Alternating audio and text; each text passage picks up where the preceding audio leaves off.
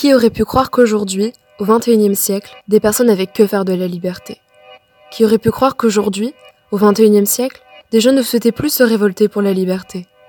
Qui aurait pu croire qu'aujourd'hui, au XXIe siècle, il est accepté de laisser mourir des compatriotes, des défendeurs et défendresses de la liberté? Qui aurait pu croire qu'aujourd'hui, au XXIe siècle, les extrémistes de tous bords ont le contrôle de nos vies?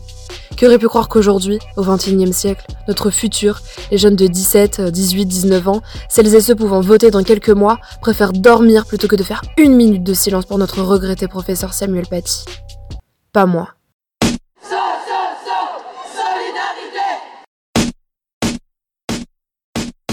La claque. La claque. La claque. La claque. La claque.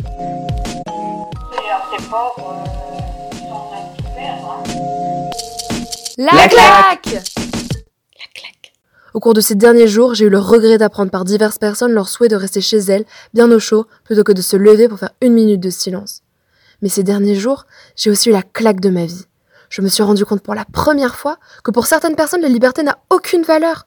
Pour certains et certaines, ce n'est qu'un vain mot faisant certes partie de notre devise française, mais n'ayant pas plus de sens qu'un mot banal tel que tiroir, chaussette ou robinet.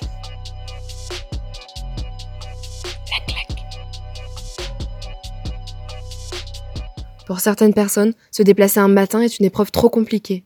J'ai pu entendre par exemple La minute de silence, je la ferai dans mon lit au pire.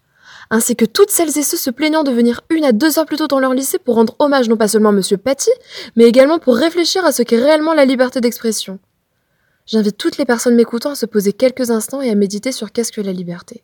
Quels sont nos droits ainsi que nos devoirs? Réfléchissons.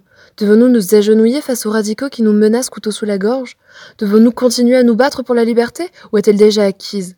Souvenons-nous que des milliers de femmes et d'hommes sont morts pour nous assurer nos libertés, mais qu'elles restent cependant fragiles.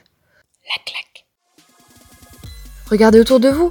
L'Alabama qui retire le droit à l'IVG. La Pologne instaurant une politique de plus en plus ferme contre les LGBTQ+.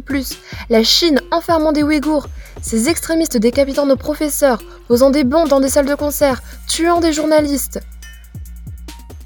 N'oublions pas ce qu'il se passe autour de nous. N'oublions pas la liberté. Car c'est la liberté qui sauve. Mais nous devons sauver la liberté.